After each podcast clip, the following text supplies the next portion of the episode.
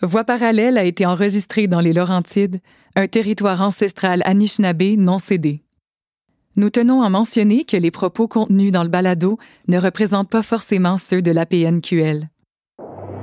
Voix parallèle. Une production originale de Nouveau Monde Productions en étroite collaboration avec l'Assemblée des Premières Nations Québec-Labrador.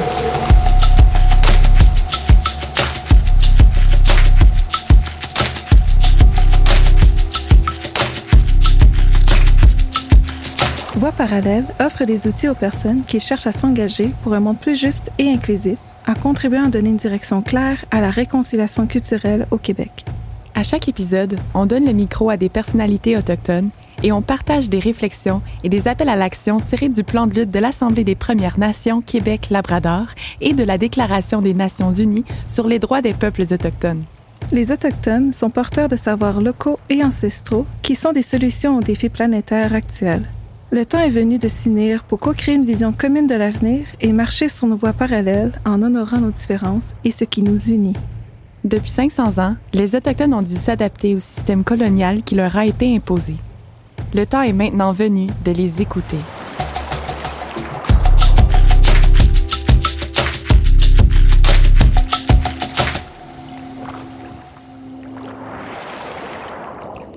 Je suis Kijata Alexandra Veillette Chizo, autochtone, membre de la nation Anishinaabe. Ma famille vient de la communauté du lac Simon et j'habite présentement à Tiohtià:ke, Montréal, un territoire non cédé Canyon-Keaga.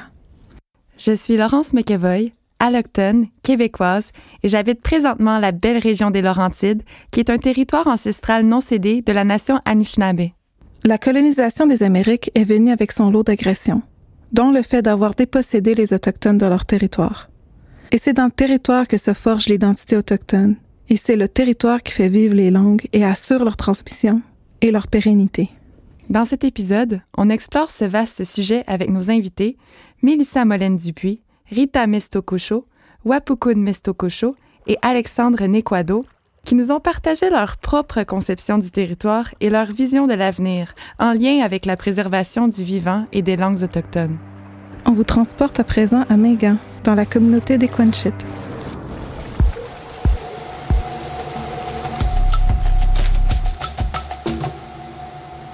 Allô, allô, coucou le monde! Ça va bien? Ouais, fait plaisir de vous voir. Les générations futures se rencontrent. Je vous connais pas toutes, mais vous êtes beaux. La beauté se reflète dans les yeux des gens. Donc, celle qu'on vient d'entendre, c'est euh, Rita Mistokosho, la mère de Wabugun Mistokosho. Euh, elle n'était pas supposée de participer à l'entrevue, mais c'était une belle surprise qu'elle s'en vienne de nous rejoindre. Est-ce que vous voulez rester avec nous pour l'entrevue? Attends, ça, attends, Ah, ça soit- ah.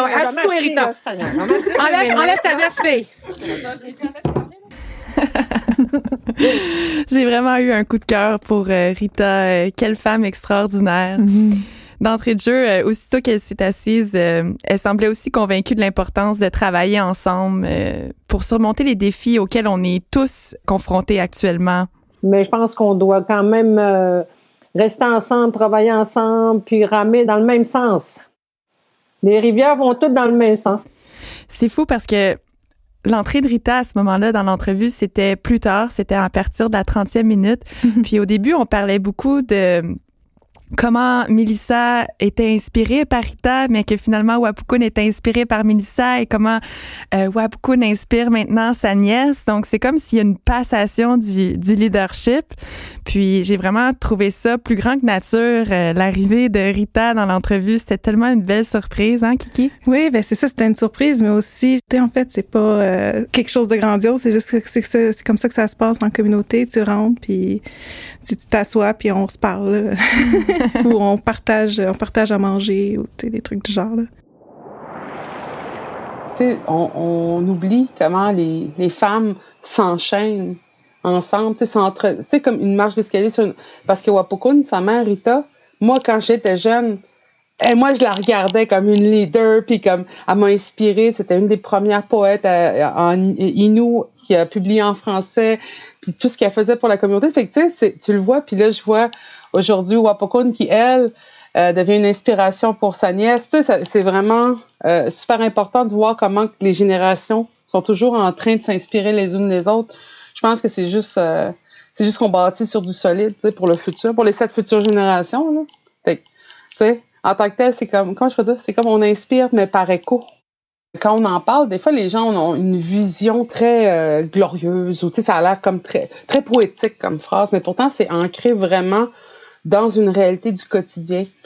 Euh, souvent, je me, je me rends compte que on, on, court beaucoup après la jeunesse éternelle, la vie éternelle. On, on, c'est toujours centré sur l'individu, le nous-mêmes.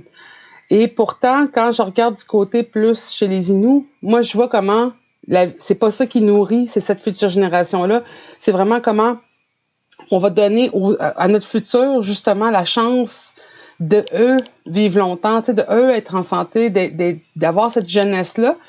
Fait que je trouve souvent qu'on on centre beaucoup l'existence qu'on a présentement sur nous-mêmes. C'est un peu le concept nord-américain puis très capitaliste de l'individu. Mais du point de vue des Premières Nations, c'est vraiment, on, se tourne vers qu'est-ce que je fais aujourd'hui qui va améliorer la vie de mes enfants, de leurs enfants, des sept futures générations. Fait qu'on prend une responsabilité par rapport aux actions, par rapport à la consommation qu'on a, par rapport à, nos décisions, justement tourner vers cette, cette vie éternelle-là qui est nos sept futures générations et pas juste nous aujourd'hui en ce moment même. Fait c'est pour ça que des fois, quand on parle de cette future génération, les gens voient beaucoup de poésie. Mais moi, je dis non, c'est très ancré dans une réalité, puis dans, dans, dans, dans ce que ma mère a fait, de ce que ma grand-mère a fait, de ce que mon arrière-grand-mère a fait.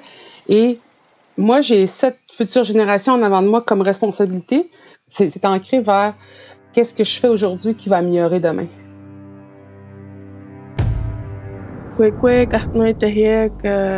Kahtnok wa pukun inu teut. Bonjour à tous, je m'appelle Wapukun Mestogosho, je suis Inu de Equanichit.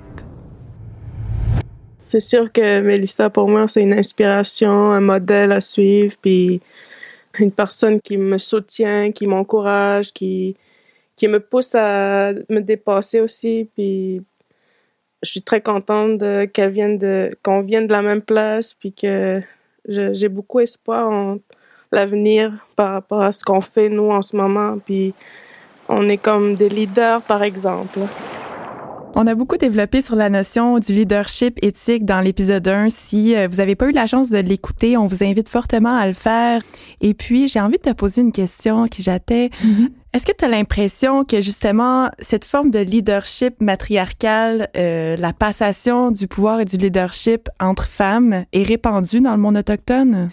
Mais c'est sûr, peut-être comme dans les mouvements en ce moment de droit autochtone et tout ça, on voit de plus en plus de femmes en avant-plan qui lead en fait.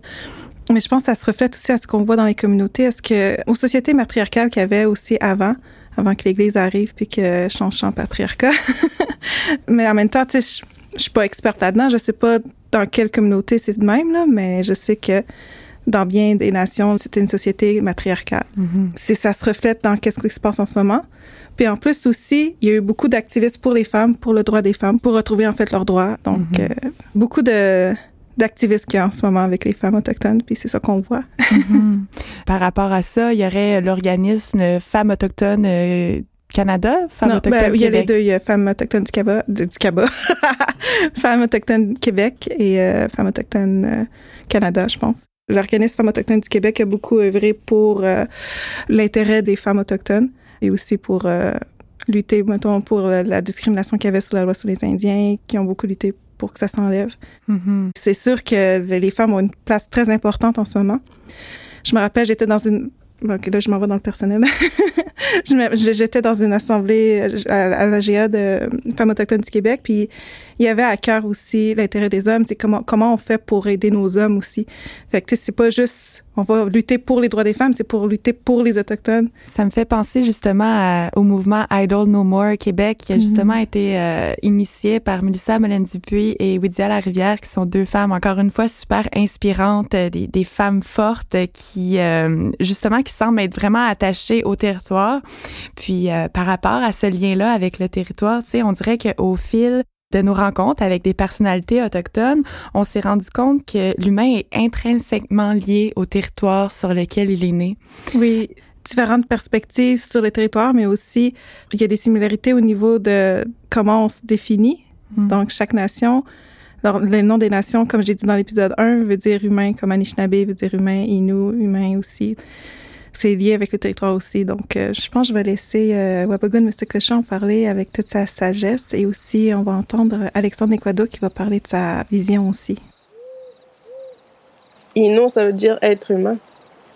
Puis être humain, c'est être sensible à ce qui nous entoure. C'est on est la nation Innu, mais euh, Innu, ça veut dire être humain. On est tous des êtres humains. Puis il y en a des humains qui sont plus humains, qui ont encore cette humanité-là. Nehiruizio, c'est le mot pour euh, dire des autochtones chez nous. Mais si on décortique ce mot-là, tu as nehi.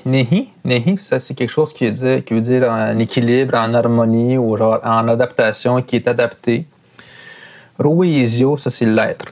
Ruizio, Nehi Ruizio. Fait que Ruizio, c'est comme pour dire euh, l'être qui est en équilibre, l'être qui est en harmonie, l'être qui s'adapte. Donc, quand tu parles autochtone, pour, pour moi, un autochtone en, en c'est quelqu'un qui est vraiment adapté à son environnement, qui connaît tous les recoins de, de, chez lui, qui sait, qui sait comment vivre, qui sait comment survivre dans cet environnement-là. Fait que, pour moi, c'est comme la, la, la quintessence du survivant, en fait, un Héroïsien, un autochtone.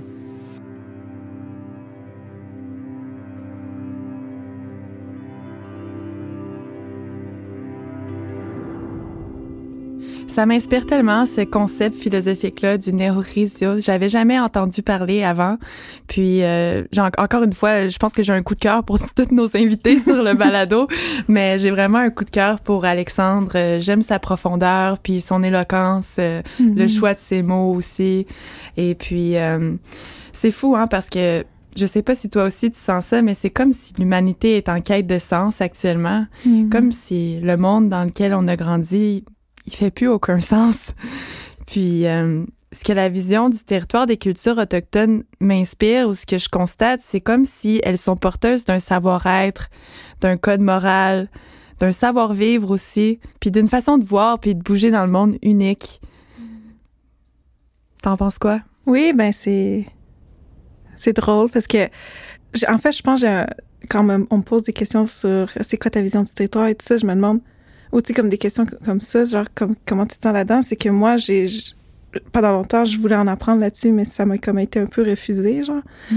Fait peut-être des fois, je me sens un peu pris de court quand on me demande des questions de même, parce mm. que ce que je devrais savoir parce que je suis autochtone, est-ce que j'ai perdu des connaissances, des savoirs, tu sais? Mm. Mais je suis contente d'être ici pour entendre justement si d'autres euh, nos invités en parler, nous faire inspirer par eux. Donc euh, justement après on pourra entendre euh, Mélissa parler de sa propre perspective qui est aussi très intéressante. Oui, puis qui distinguait aussi la vision du territoire pour euh, des, sociétés eurocentrées euh, comparativement à, des cultures autochtones. Quand on dit le territoire, tu sais, déjà juste qu'on part du mot le territoire en français ou en anglais, tu pars avec un concept complètement différent que si tu demandes à quelqu'un qui est sur son territoire qui est autochtone. Tu sais, quand on dit notre territoire, souvent les personnes qui sont d'origine eurocentrée vont avoir l'idée de quatre poteaux puis un titre de propriété. Alors que quand on dit notre territoire, c'est comme la même manière qu'on dirait notre mère ou notre frère, c'est la relation qu'on en a au territoire. Fait que tu sais, c'est intime comme relation, c'est pas une, relation déconnectée à un objet, c'est une relation d'intimité puis de, de connexion. Fait que moi, quand je suis à Montréal, puis qu'il se passe quelque chose sur la côte nord, c'est comme si j'avais un cordon ombilical de 1000 kilomètres qui me retenait. Même en déménageant, tu, tu peux pas te déconnecter. Fait quand on dit la terre-mère, c'est pas juste une déclaration poétique uniquement, c'est vraiment une relation de vie, tu sais. Le caribou m'a nourri. Euh, l'air qui m'a fait respirer, l'eau qui m'a qui m'a permis de grandir puis de survivre. Et quand on parle de mon territoire, c'est toute une connexion de relations animales, minérales, végétales, humaines, qui sont plus grandes, même spirituelles, qui sont plus grandes que uniquement dire mon territoire, c'est à moi.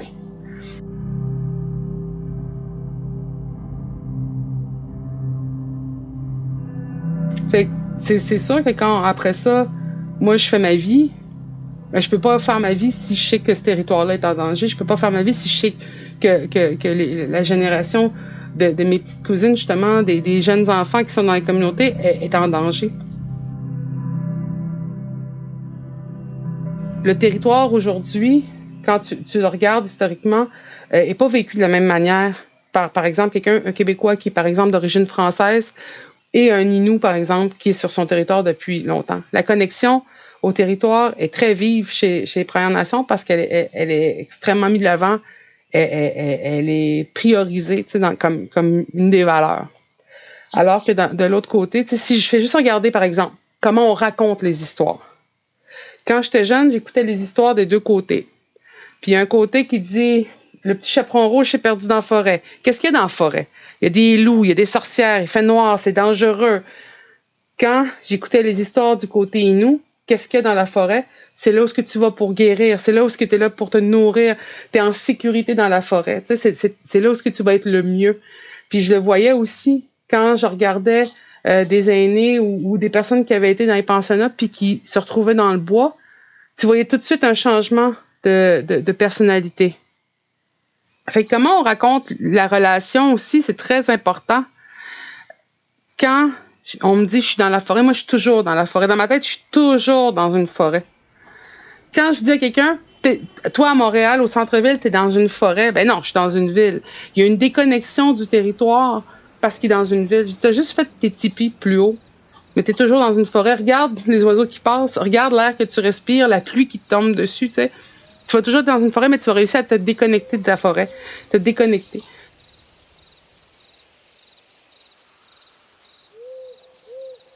Ce que Mélissa raconte, ça vient me rejoindre dans comment je voyais le territoire aussi. Quand j'étais en ville, je pensais que j'étais déconnectée. Mais en fait, quand j'ai emménagé en ville, je me sentais encore plus chez moi parce que mm. j'étais connectée avec plein de monde, avec la communauté en fait. Fait qu'il y a une communauté même en ville aussi, comme Mélissa a dit, euh, on, a juste nos tipis plus haut. puis, tu sais, on est quand même sur le territoire, puis je le considère comme un territoire aussi, de la ville. Puis, cette relation-là aussi avec le territoire que je veux retourner, mettons, où est-ce que je suis née, parce que je sens qu'il y a une connexion, je sens que mes ancêtres viennent de là, puis une volonté d'y retourner, puis de me reconnecter aussi avec le territoire pour me retrouver. Ça fait du sens. Mm-hmm. Toi, c'est quoi ta relation avec le territoire? c'est une bonne question. Je pense que pour l'aborder, je pourrais mentionner qu'il y a deux ans, j'ai fait le choix de quitter la ville pour déménager en région. J'ai choisi les Laurentides pour ses multiples lacs et ses belles montagnes. Puis, je t'avoue que ça a complètement transformé ma vie. Quand on vit euh, avec une certaine proximité avec la nature, c'est comme si on ressent son rythme, qui est beaucoup plus lent que ce que j'ai toujours connu. Puis, ça a vraiment bonifié ma qualité de vie. C'est sûr que c'est un peu déstabilisant euh, au début. C'est beaucoup de silence, puis il y a moins de monde qu'en ville. Mais euh, ça a été le plus beau cadeau que je me suis fait. Mm. Puis je me suis jamais sentie autant vivante que seule dans une forêt ou en plein milieu d'un lac euh, en train de faire la sirène. ça, ça fait du bien entendre. C'est beau de voir. T'as l'air bien aussi. T'as l'air en paix ici sur le territoire avec les lacs et tout. Mhm. qui est un territoire euh, Anishinaabe non cédé, pour le dire. On dit une petite blague, là. parce qu'il faut, faut le dire. Là. Absolument. Mais c'est fun aussi à voir parce que je vois de plus en plus d'Allochtones aussi qui retrouvent aussi cette mentalité-là, cette, cette perspective-là qu'on a sur le territoire. Mais en fait, c'est juste une mentalité qu'on a oubliée parce qu'on est tout, tout à un moment donné sur un territoire, on avait toute cette relation-là qu'on avait avec le territoire. Je pense que c'est le fun qu'on se rappelle notre relation notre connexion alloctone et autochtone. Absolument.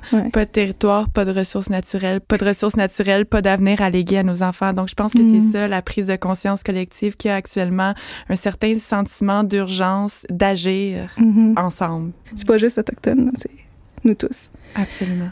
Mais je suis contente qu'on les écoute de plus en plus, qu'on nous donne la parole de plus en plus parce que ça fait longtemps qu'on en parle.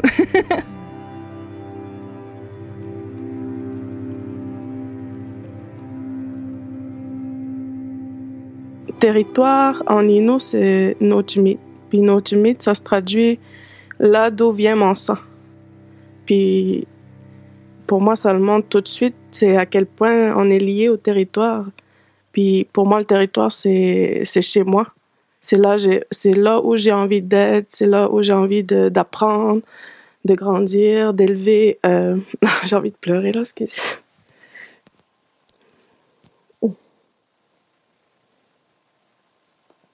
Um, c'est. Hmm. c'est le fait que, que je ressens qu'il faut qu'on se batte pour, pour vivre comme nos ancêtres vivaient, ou juste. Oh, excusez. Puis que. On souffre. Le monde, il souffre. La jeunesse. Ben moi aussi, je souffre de ça. Je vois. C'est comme.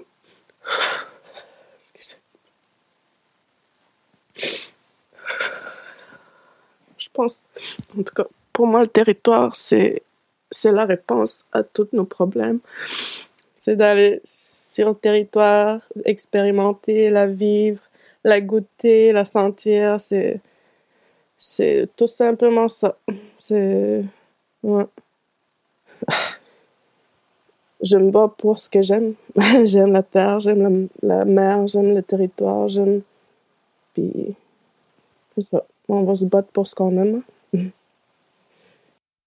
avant de, partager ce, témoignage-là, on avait demandé à Wabugun si c'était à l'aise qu'on partage ça. Euh, mais je pense qu'il y avait une grande force justement à être autant ouverte à parler de ça. Ça montre l'importance que le territoire a là pour, pour nous, en fait. Oui, puis ça démontre aussi que les émotions sont valides. Mm-hmm. Qu'on a le droit euh, d'être vulnérable, mais ça n'empêche pas qu'on est forte quand même. Il faut être fort. faut être fort pour euh, pouvoir euh, être vulnérable de même. Là. Absolument. Ouais. Mais tu sais, Wapukun a, à faire sortir une émotion qui, qui est souvent, quand je veux dire, c'est. c'est euh, on ne le fait pas uniquement par un, idéal déconnecté.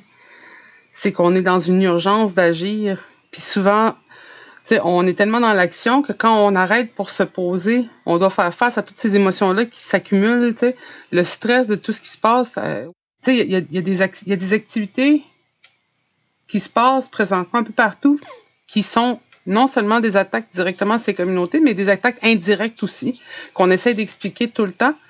Et euh, quand on parle des, des, des, attaques directes sur le territoire, déjà, on se fait pas entendre.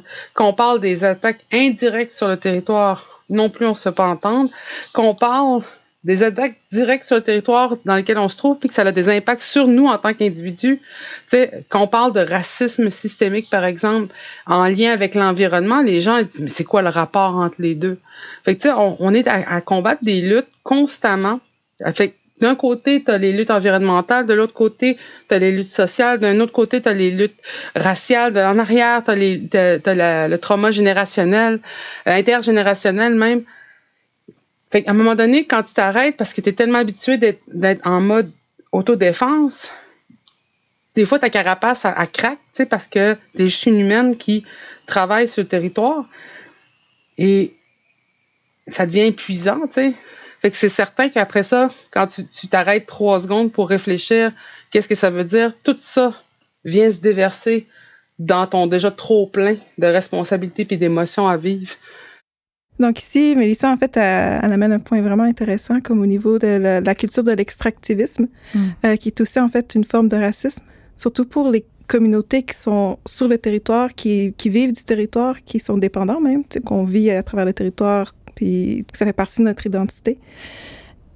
Se faire déposséder de ça, c'est encore plus important, c'est encore mm. plus intense. intime aussi. C'est surtout intime, merci pour le mot. Là. Mm.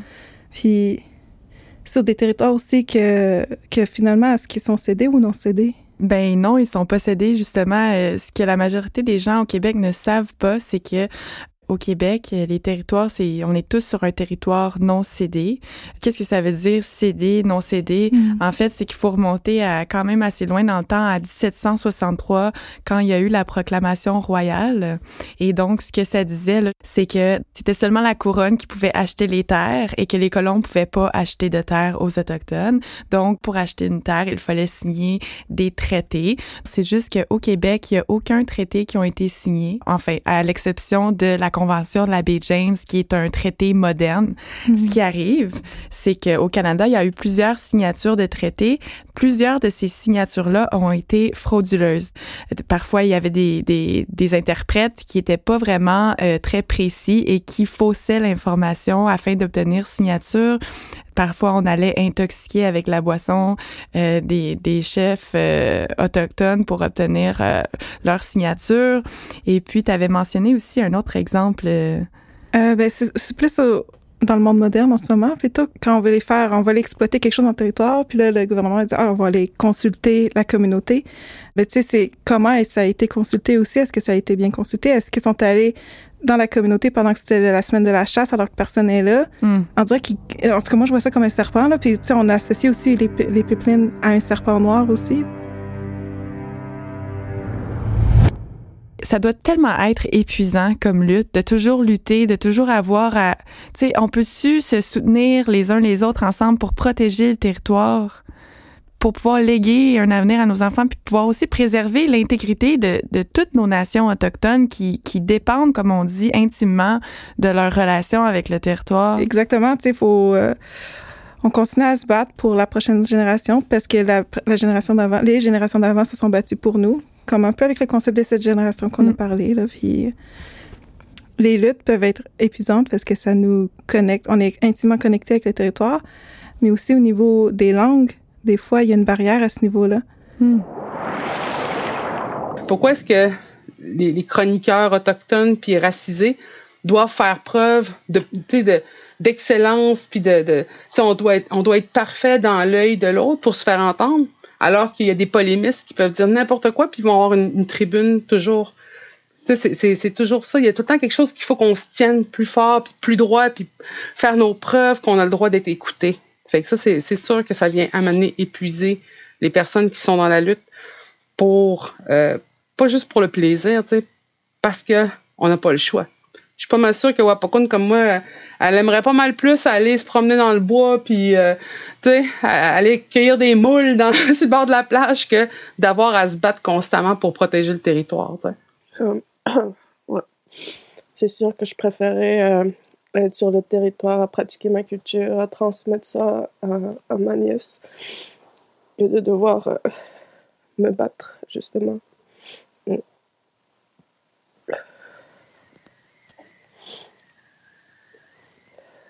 Mais je me bats pour qu'elle n'ait pas à se battre. Si Wapokon pouvait l'exprimer en Inoimun, ça coulerait comme une chute. en utilisant souvent la, langue française, on, tu dois repenser deux, trois fois. Tu sais, je veux dire, moi, le, français, c'est ma première langue parce que c'est celle que j'ai appris. Même si j'étais entourée euh, d'Inuits qui parlaient de, façon fluide l'Inuit j'ai appris le français parce que pendant longtemps, tu sais, ah, tu parles bien français. c'est comme si j'avais un avantage sur tout le monde. alors, pourtant, maintenant, je trouve que c'est un désavantage parce que apprendre sa, sa langue quand tu es une adulte, c'est tellement difficile alors que j'aurais pu l'apprendre quand j'étais jeune. Mais pendant longtemps, tu disais, tu te fais dire, ah, tu parles bien français, tu as de la facilité, puis c'est vrai, ça te donne de la facilité, mais tu te rends compte aussi que c'est, c'est pas pour toi la facilité. C'est pour ceux qui, doivent interagir avec toi, c'est ceux qui doivent euh, te parler, tu sais. Ils veulent que tu leur parles à eux comme ils aimeraient se faire parler. C'est comme un peu comme tu dois pré-mâcher tes idées, dois pré-mâcher tes concepts tu dois les expliquer bien. Puis si tu t'exprimes pas bien, ben c'est comme si tu le faisais à l'encontre de ce que tu veux défendre. Fait que même moi qui parle en français comme première langue, je dois toujours faire attention à comment je dis les choses pour m'assurer que c'est pas la personne d'origine francophone qui me comprenne, mais que c'est les personnes inoues qui ont leur message qui est bien porté par mon français.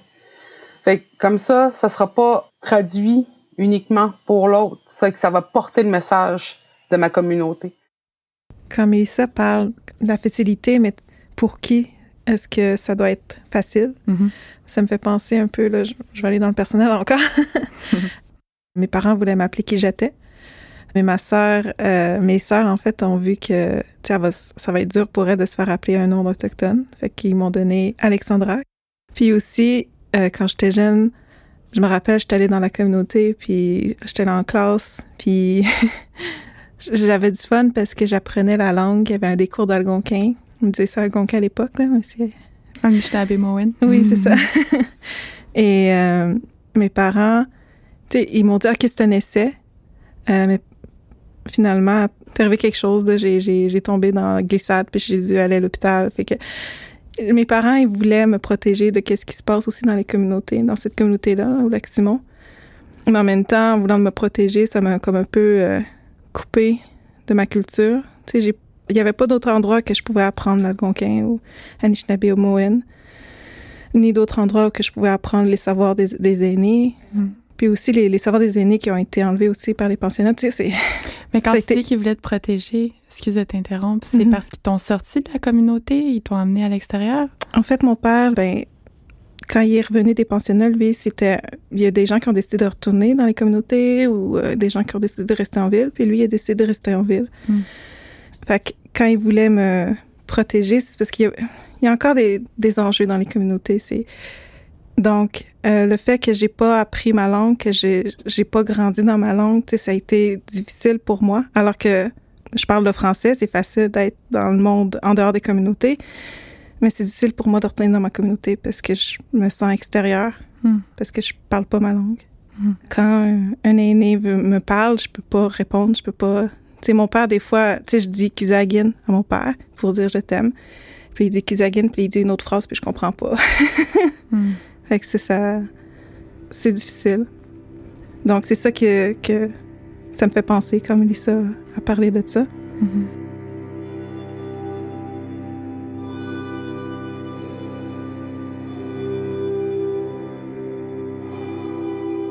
Ce que, ce que je comprends euh, de plus en plus là, au, fil de notre aventure de voie parallèle, c'est que oui, la langue est reliée au territoire et elle est porteuse d'une identité, d'une histoire, de valeurs, comme, on le dit. Puis, mais souvent, c'est, des concepts dans les langues autochtones qu'on dit, tu sais. C'est très mm. imagé. Tandis que le français, euh, on peut utiliser plein de mots pour dire la même affaire, finalement. Mm-hmm. Donc, c'est comme deux langues qui sont pas nécessairement toujours compatibles. Puis c'est souvent le concept dominant dans la société qui va l'emporter. Donc, personnellement, je pense que si on veut s'élever, si on veut co-créer une vision commune du futur, ben, il va falloir avoir de l'ouverture. De l'ouverture au concept de l'un et de l'autre pour mm-hmm. pouvoir justement faire du sens. Ouais. Puis euh, ben je te souhaite euh, aussi de te réapproprier ta langue euh, et peut-être qui sait je t'accompagnerai dans des cours ben oui, de ben La bienvenue là. Puis tu sais déjà aussi apprendre un peu plus sur ma langue, apprendre qu'il n'y a pas de genre dans la langue, ça m'aide aussi dans mon identité de mhm. genre aussi, tu sais c'est mon identité culturelle mais mon, identité de genre comme comme en français, je suis obligée de, de choisir entre deux pronoms alors que c'est beaucoup plus facile quand t'as pas de genre dans, dans la langue. Il faut que je prenne cinq minutes pour expliquer le concept de ce que j'essaie de dire parce que sinon le concept qui domine va prendre le dessus. Quand on doit faire des ententes territoriales, c'est pas le, concept inou qui prend le dessus, c'est le concept québécois ou canadien. Quand on va parler euh, d'éducation, quand on va parler des femmes assassinées disparues, c'est toujours le concept de l'autre qui est comme mis de l'avant comme étant celui dont on parle, alors qu'on doit prendre du temps, nous, pour expliquer ce qu'on veut dire.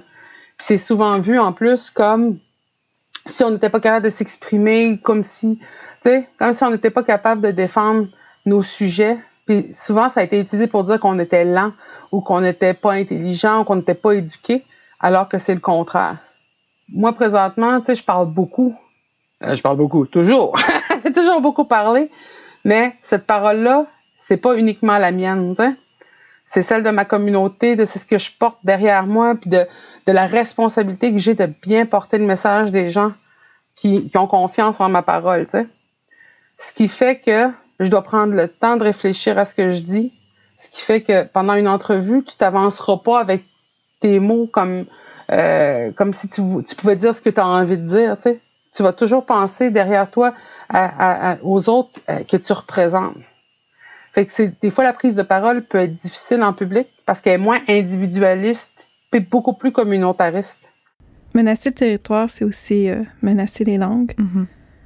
Au fil de nos rencontres, c'est devenu très clair que les langues autochtones sont intimement liées au, territoire. Mm. Elles servent à interpréter, à nommer le territoire, l'environnement. Elles forgent l'attachement de l'humain à son territoire. Absolument. Et euh, au retour de la pause, on aura Alexandre Nequado et Mélissa Molène-Dupuis qui vont nous parler de la richesse euh, de leur langue, euh, Atikamek et Inuaimun.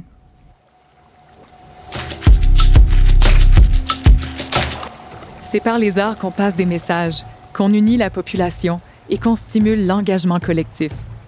Voici les partenaires qui nous ont permis de nous mobiliser rapidement autour de ce projet.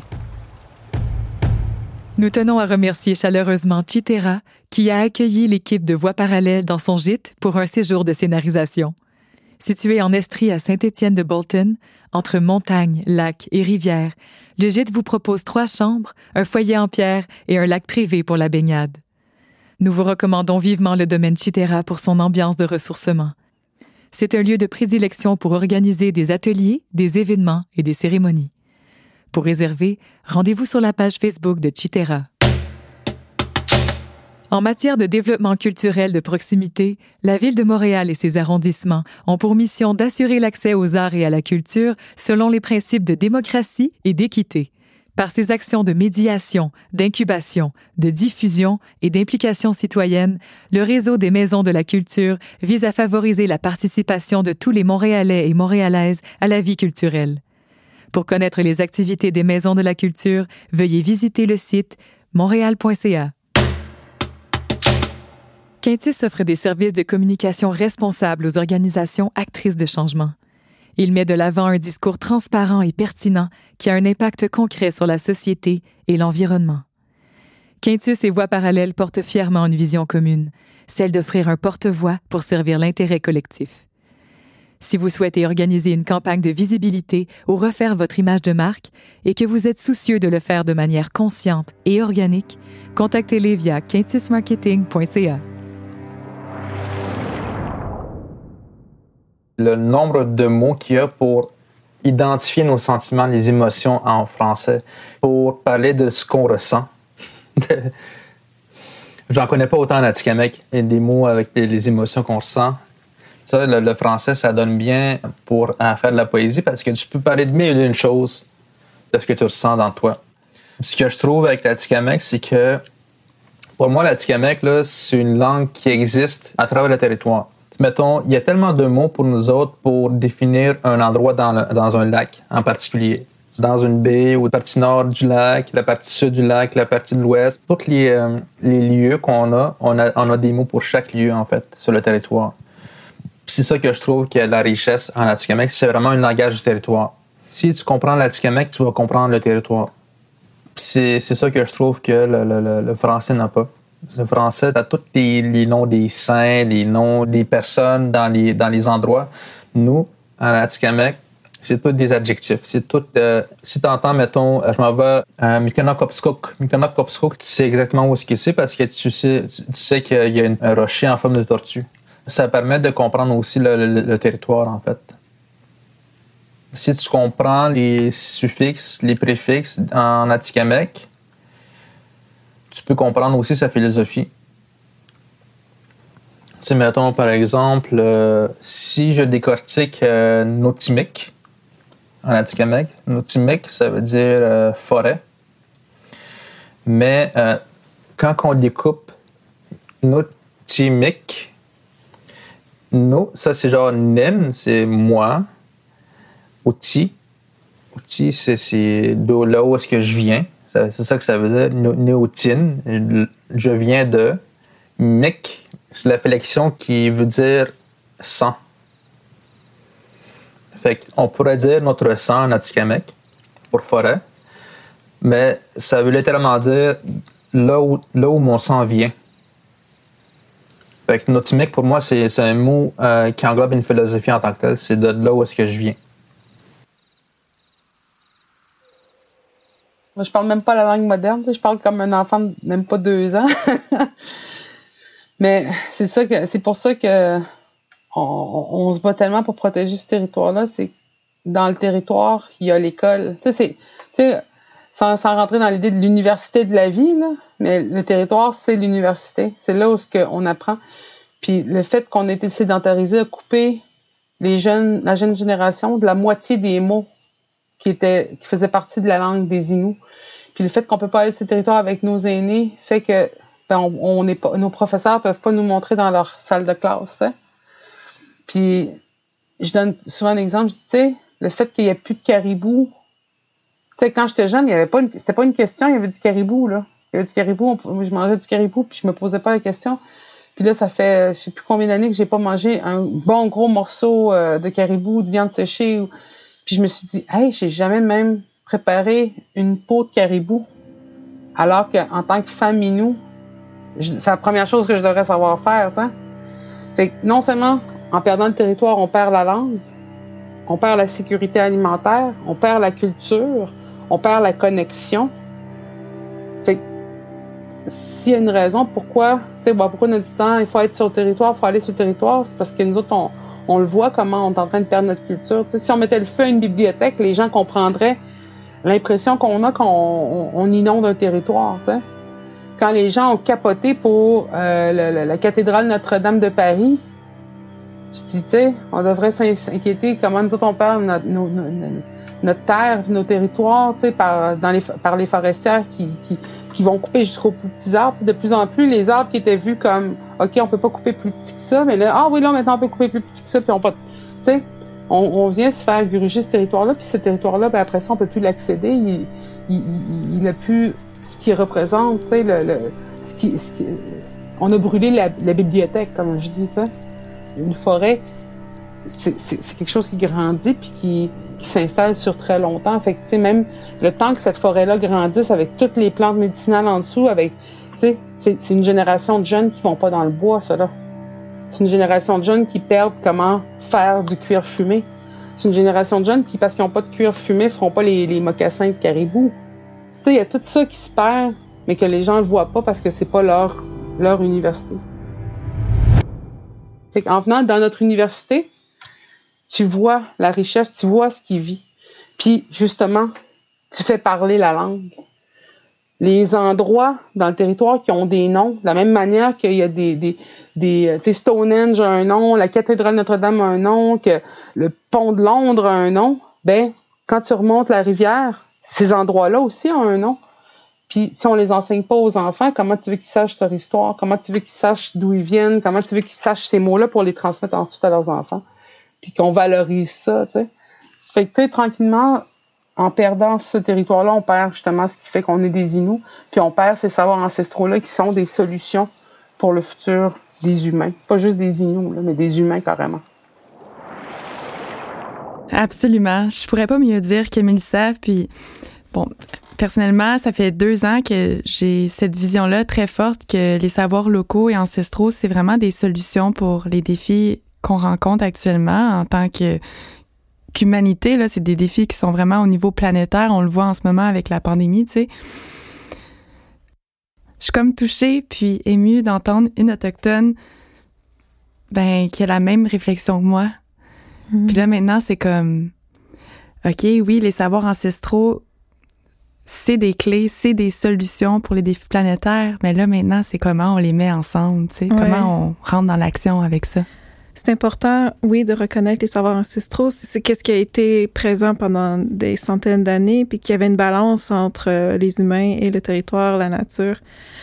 Et je trouve que c'est important qu'on intègre ça ici dans le monde aujourd'hui, mais aussi comme de bien unir les connaissances scientifiques, mettons, avec euh, les savoirs traditionnels. Un peu comme qu'est-ce qui se passe avec euh, le moratoire de la chasse à l'orignal sportive ou que d'un aspect scientifique, on dit que la population des orignaux est pas en danger, mais des gens qui habitent sur le territoire depuis des centaines d'années, ils voient qu'est-ce qui se passe avec les orignaux, puis il y a ces savoirs traditionnels qui savent que en ce moment les orignaux sont en danger. Donc, je pense qu'il y, a une façon de faire d'unir nos connaissances ensemble, mm-hmm. trouver des solutions ensemble. Mm-hmm. qu'on nous écoute des deux bords. Mm-hmm. c'est comme ça que je le vois. Puis c'est des questions qui, qui, se répètent au fil des années, au fil des générations. Euh, on dirait que c'est des questions de, d'existence, tu sais, mais d'existence humaine. On est rendu au point où euh, ça touche la planète. On porte la Terre en nous, puis elle nous transporte aussi on peut plus retourner en arrière. Là, là je parle d'un défi euh, planétaire. Puis c'est difficile de, parler à des sourds. Hein? On s'épuise à répéter les mêmes choses. On s'épuise. Dans la chaîne alimentaire du système dans lequel on est présentement, on nous a mis en bas. Puis tranquillement, on se rend compte que ce système-là est instable parce qu'il est bâti sur l'abus du territoire, l'abus des gens. Puis là, tranquillement, on commence à, voir que dans les savoirs ancestraux autochtones, puis dans la manière de vivre des communautés autochtones, il y a une manière, un équilibre qui peut permettre de survivre au changement climatique. Il y a des solutions qui viennent justement de la manière de faire traditionnelle, de mettre nos aînés de l'avant, de faire attention à nos jeunes, de, de toujours s'assurer que quelqu'un est nourri, quelqu'un est à l'abri. C'est pas parfait, mais c'est déjà quelque chose qui a fait que, ça, que, justement le COVID n'est pas en train de gruger toutes les, les communautés autochtones. J'aime beaucoup ce que Mélissa elle a dit. Les savoirs ancestraux, les deux, je pense qu'on est d'accord que c'est vraiment des solutions aux défis planétaires. Puis j'ai aussi un immense respect parce que tu sais, on parle de savoirs ancestraux, mais c'est pas juste des centaines d'années là, c'est mm des centaines de milliers d'années transmis oralement de génération en génération. C'est quand même assez puissant, non? Oui, puis je pense qu'il faut garder en tête l'importance aussi des savoirs ancestraux, mais en ce moment aussi. Je veux mm. dire, il y a des savoirs qu'on a en ce moment qui est important qu'on reconnaisse. Puis en même temps, je suis en train de me demander, tu sais, c'est quoi savoirs ancestraux? mm. Encore une fois, quand, quand comme je l'ai mentionné, j'ai été coupée de ma culture, j'ai pas eu de, de lien avec les aînés. Donc, pour moi, c'est quoi euh, des savoirs ancestraux? J'ai l'impression qu'on en a tellement perdu. Hmm. Mais quand je vois un aîné, je l'écoute. C'est universel. moi, je pense à, tous les gens qui sont dans d'autres îles, dans d'autres continents, là, qui, qui, ont les mêmes, les mêmes préoccupations, les mêmes défis que nous. Pourquoi c'est important de garder le territoire? Parce que le territoire, la terre, c'est c'est, on vient tous de là, c'est une source de vie. Euh, la terre euh, nous donne ce dont on a besoin. Puis, depuis que je suis jeune, je voyage beaucoup. Puis j'ai, eu la chance de, de découvrir d'autres mondes, de connaître d'autres cultures, de voir à, à quel point euh, on est beaucoup pareil, les autochtones partout dans le monde. Puis on vit les mêmes défis, on se ressemble. Puis on protège la terre, puis une chance qu'on est là. Puis je vois que dans d'autres pays, dans d'autres euh, régions du monde, par exemple au Brésil, là, j'ai déjà été là, mais ils se font tuer pour protéger la terre. J'ai vu qu'il y avait des assassinats de leaders autochtones qui protègent la terre, mais qui se font assassiner à cause qu'ils protègent la terre. Ça fait peur. Moi, si ici, en tout cas, je suis chanceuse malgré tout d'être née au Canada, j'aurais peur d'être au Brésil, de protéger, puis de faire valoir mes idées, puis après ça, euh, de devoir surveiller mes arrières s'il y a quelqu'un qui veut. En tout cas, tu vois ce que je veux dire. Wapkun, pour moi, c'est une guerrière. Hmm. Puis justement, euh, on l'a pas mis dans l'émission, mais elle est en train de développer un projet qui s'appelle Les Gardiens du territoire, qui vise à protéger et à préserver euh, le territoire, l'environnement et nos ressources naturelles. On vous invite à visiter ses pages Facebook pour pouvoir l'encourager. Donc, c'est vraiment quelqu'un, une femme qui est dans l'action actuellement. Quand on parle de guerriers, guerrières dans les luttes autochtones, c'est vraiment, ils ont un rôle de protecteur, protectrice, protecteur de l'environnement, des eaux. Mais c'est, c'est, on voit depuis des nouvelles générations en ce moment, tu sais, comme se, se battre pour nos droits, pour protéger l'environnement. Donc, on a demandé aussi à Rita et Melissa qu'est-ce que les, les générations en ce moment peuvent faire? Hmm. Ben, je dirais de, de, bâtir un gouvernement à l'image, je dirais, de, de respect envers le territoire. Tu sais, parce que les jeunes, ils ont un certain pouvoir qu'ils savent pas. Tu sais, euh, là, je parle de masse qui fait bouger la planète, là. Puis, euh, de faire tomber le système aussi.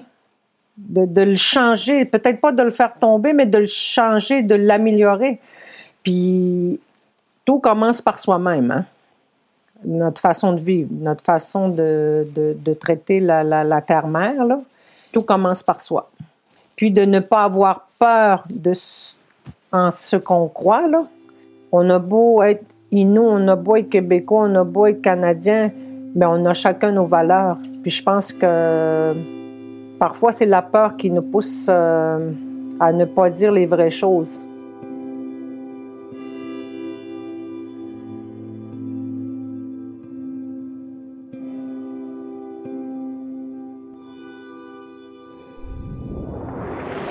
Le monde nous demande comment est-ce que je peux venir dans une communauté pour apprendre. Commence par t'asseoir dans une forêt puis exister. Parce que là, le monde, ils veulent, ils veulent une forêt qui est interprétée.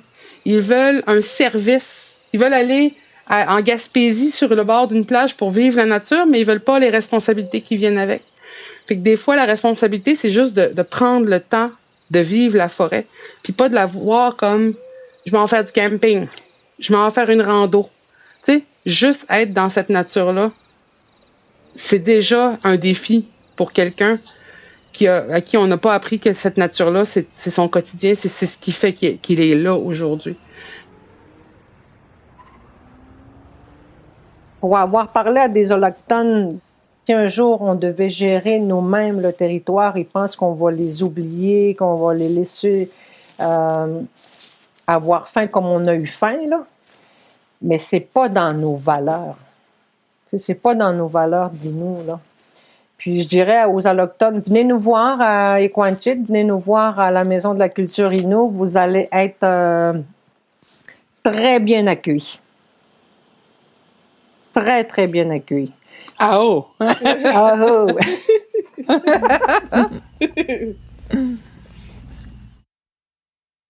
Quand je vois des, des jeunes comme vous, je suis remplie d'espoir moi-même.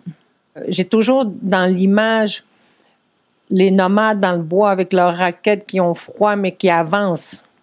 Mais c'est un peu ce que nous vivons aujourd'hui. C'est sûr qu'il va y avoir des gens qui vont toujours dire le contraire, mais on ne doit pas abandonner. Quand je vois ma petite fille qui, qui parle nous, ça me remplit d'espoir. Même s'ils ont tout fait pour nous changer, euh, ce qui est en dedans de nous ne, change pas. Ça évolue, mais dans le bon sens. Et euh, c'est comme si nous, autres, là, toute la gang, là, vous autres, le feu est allumé. Le feu sacré est allumé, mais on doit aller chercher du bois pour l'alimenter. Tout le temps, tout le temps, on ne doit pas lâcher. L'espoir est très important pour continuer à avancer parce que des fois on peut se sentir découragé, mais on se fait, on s'inspire entre nous puis on s'adapte c'est vrai qu'on s'inspire entre nous. En fait, toi, tu m'inspires beaucoup. Ouais. non, mais c'est vrai. Puis aussi, on s'adapte à la réalité de l'autre, puis à ses points de vue, puis c'est ça qui fait qu'on avance ensemble, tu sais. Mm-hmm. Puis justement, euh, la philosophie du Nehorizio de qu'Alexandre Nequado nous a parlé plus tôt, ben, on dirait que c'est aussi à ça que ça sert, tu sais, à voir le futur avec optimisme. Mm-hmm. Ce qui m'avait marqué là, dans les années 90, un des aînés à Tikamek, César Niwashish, qui était le, plus grand artisan à Tikamek, le plus connu en fait. Lui, vers la fin de sa vie, il aurait dit qui voulait dire il n'y a plus d'Autochtones, il n'y a plus de Nehiruizio. Dans le sens qu'il n'y avait plus d'Autochtones qui ne vivent du territoire, il n'y a plus d'Autochtones qui pratiquent leur culture, leur, leur art. Mais pour moi, Nehiruizio, c'est quelqu'un qui s'adapte nous, en tant qu'Autochtones, on est en train de s'adapter à la, vie moderne, à la vie, à la société en général, à la société dominante. On essaie de, se former, de, changer, de se transformer, tout en gardant notre identité. Moi, je garde ma culture, je garde ma langue, mais je vais intégrer certaines parties de, la société dominante. Si je veux, mettons, faire la promotion de ma langue, ben, il faudrait que je puisse chanter dans différents styles, que ce soit, mettons, en slam, en rap, en poésie. S'il n'y a pas de poésie, mais on va pouvoir en créer un. C'est ça la, philosophie du Neuroisio, c'est juste s'adapter, s'adapter, s'adapter. Pas nécessairement s'adapter dans le territoire, mais s'adapter aussi sur la scène culturelle, s'adapter aussi dans la, société. Pour moi, ce qui est important, c'est tant qu'on garde notre identité, nos valeurs, nos langues, notre culture, on peut survivre. On peut vivre, en fait, on peut même réussir dans, dans la vie. Moi, je dirais que on n'a pas d'histoire qui finit. Il n'y a pas comme si c'était la fin du livre. Nous autres, nos histoires continuent toujours. on va te raconter un bout, mais tu sais qu'il y a un autre bout qui s'en vient, un bout qui n'a pas encore été raconté non plus ou écrit. Fait on peut pas arrêter d'espérer aujourd'hui euh, pour, pour cette future génération-là. Puis comme ça s'oppose souvent à des gens qui disent ben moi qu'est-ce que je fais, je serai pas là quand ça va sauter ou quand ça va péter ou quand ça va fondre. Tu dis c'est lequel que tu as envie de suivre, celui qui dit ben écoute, je peux pas rien faire, c'est la fin. Ou ceux qui disent il y a de l'espoir puis l'histoire est pas finie d'être racontée, puis nos enfants, nos petits-enfants, c'est pour eux qu'on travaille, tu sais. Lequel tu vas choisir?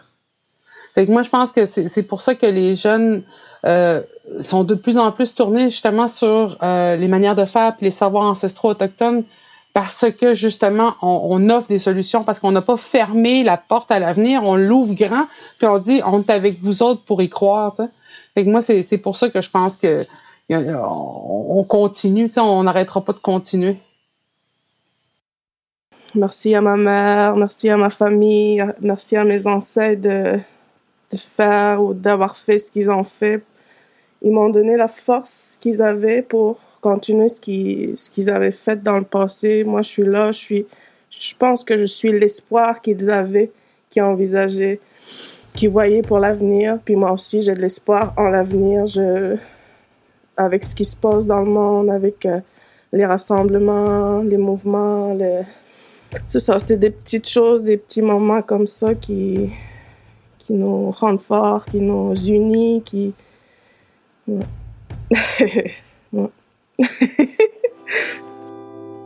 C'est ce qui conclut euh, notre épisode aujourd'hui. En fait, ça a été très difficile de choisir les segments qu'on voulait mettre dans l'épisode. Nos discussions étaient très riches et inspirantes.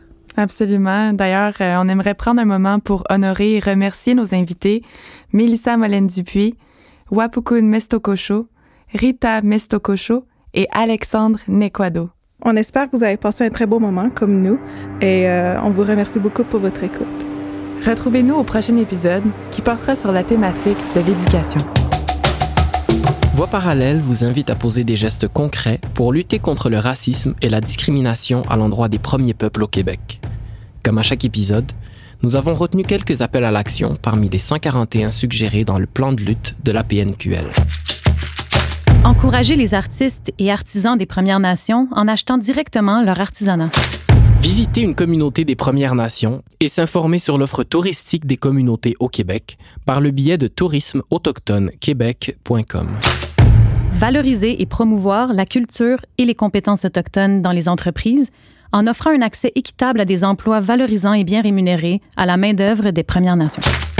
Voix parallèle vous invite également à reconnaître et à nommer le territoire autochtone non cédé sur lequel vous vous trouvez, dès que l'occasion se présente. La Déclaration des Nations Unies sur les droits des peuples autochtones stipule que les peuples autochtones ont le droit de conserver et de renforcer leurs liens spirituels particuliers avec les terres, territoires, eaux et zones maritimes côtières et autres ressources qu'ils possèdent ou occupent et utilisent traditionnellement, et d'assumer leurs responsabilités en la matière à l'égard des générations futures. Les peuples autochtones ont droit à la préservation et à la protection de leur environnement et de la capacité de production de leurs terres ou territoires et ressources. Merci d'avoir écouté Voix parallèle, une production originale de Nouveau Monde Production. Pour plus d'informations sur nos projets et services, rendez-vous sur notre site internet au www.nouveaumondeproduction.ca. Ce projet a été soutenu par le Secrétariat des Affaires autochtones du Québec, le Service de la culture de la Ville de Montréal, le patrimoine canadien ainsi que l'Institut du Nouveau Monde dans le cadre du programme Jeunes citoyens et citoyennes d'impact. Production de contenu et direction de production, Laurence McEvoy. Animation, Kijate Alexandra Veillette-Chizo et Laurence McEvoy. Scénarisation, recherche et co-réalisation, Ariane Caro-Guérette et Laurence McEvoy. Montage et co-réalisation, Anis Azoug. Musique originale et conception sonore, Jérémy Costa. Enregistrement et mixage, Jérémy Costa au studio Backward Clock Sound. Graphisme, Mathilde Joanny. Voix hors champ, Lauriane Natola. Conseil à la scénarisation et au contenu, Cindy Wild, Sébastien Brodeur-Girard, Widia Larivière, Michel Guerriard et Valérie Ivy Hamelin. Merci à nos partenaires.